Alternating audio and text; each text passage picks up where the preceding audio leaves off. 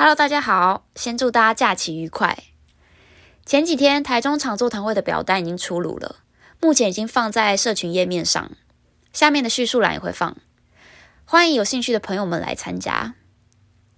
那么延续上一集的内容，今天呢，我们来聊聊我们的信念。在前几集的影片中有提到，我们的信念系统是我们体验物质世界最基础的根基，就像一张现实世界的设计图。外在的物质世界是基于你内在的信念，这张设计图纸所做出的投射。你的信念就是因果中的因，物质世界就是因果中的果，而这也与你的人生蓝图是互相联系的。很多时候，我们帮自己安排的命运，都是为了要去疗愈某些我们内在生生世世累积的负面信念。以宗教的用语来讲，可以说是疗愈或消除累世的业障，化解因果。而有时候，这也可能是为了去平衡这些信念带来的不平衡的结果。因为在灵魂的层次上，我们寻求理解，因此我们会想去经历各式各样的状况和感受，借此培养出自己的同情心和同理心。所以，假设你曾经因为某些负面信念与其他的灵魂有过不平衡的经历，为了处理这一世的不平衡，你们可能会一起计划另一次的转世，彼此互换角色。借由亲身去体验他人的经历来达到平衡。所以，如果我们能够明白这些经验背后的课题，对疗愈负面信念有所觉知，就能够以一种更加轻松的方式获得自己需要的疗愈。因此，今天我们要来更深入的谈谈如何找到我们的信念。我们的信念，我们的定义。会延伸出一连串的想法、观念、情绪、行为。换句话说，当你有任何情绪、任何行为，当你在做任何选择的时候，你的动机都是基于你的信念。你永远会去选择那个你认为最接近快乐、最远离痛苦的选项。这就是你的动机，也是你信念的切入点。因为只有在你已经定义了什么是快乐、什么是痛苦后，你才会有按照那种信念去选择的动机。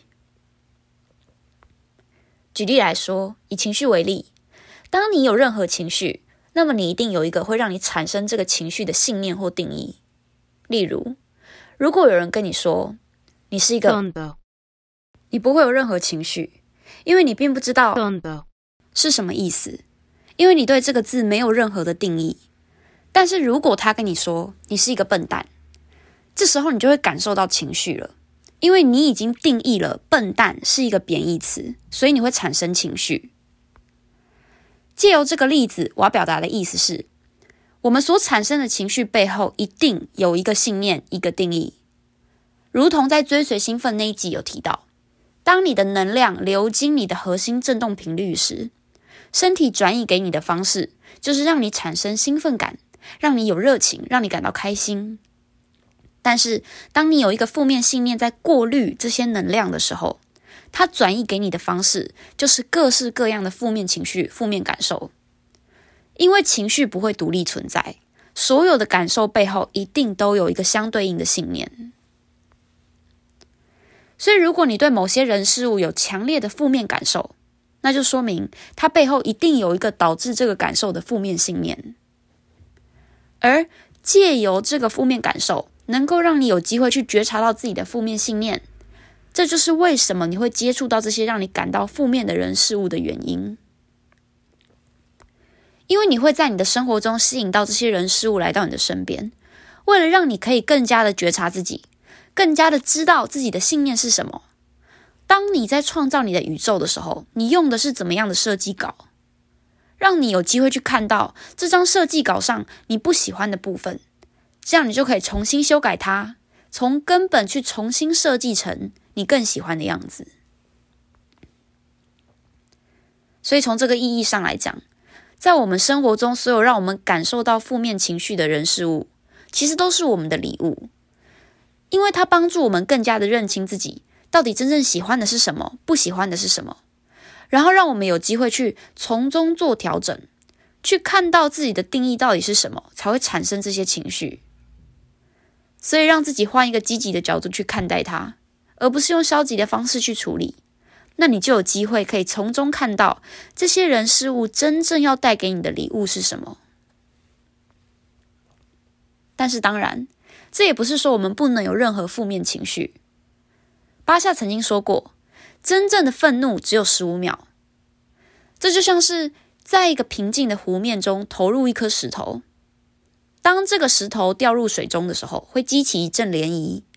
但是等到这些涟漪散去之后，这个湖面又会恢复平静。这就是我们内心该有的样子。因为我们说，所有事物它都只是不同的振动频率，在这十五秒之间，这个与你频率不匹配的事物来到你身边。你会校正你的频率，试图与之对齐，但是你会发现，你的内在没有任何可以跟它对应的东西，所以它也不会对你产生超过十五秒的影响。而它出现在你生活中的目的，可能仅仅只是为了简单的让你看到什么是与你不匹配的、你不喜欢的，由此更清楚的知道它的反面即是你更喜欢的、与你更相配的。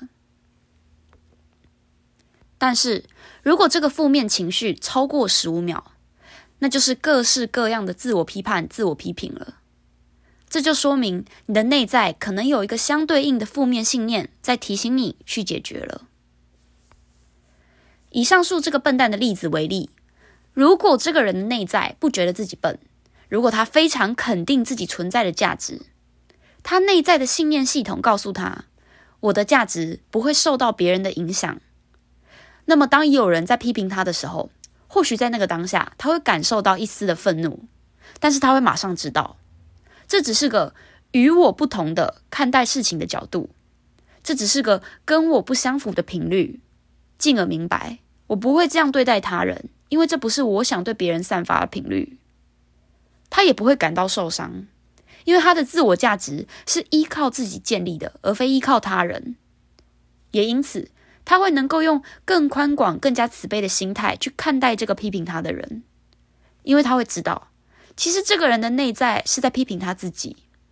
他会去看到，这只是说明那个人的内在有一个他不愿意去处理的负面信念，因此他投射到我身上。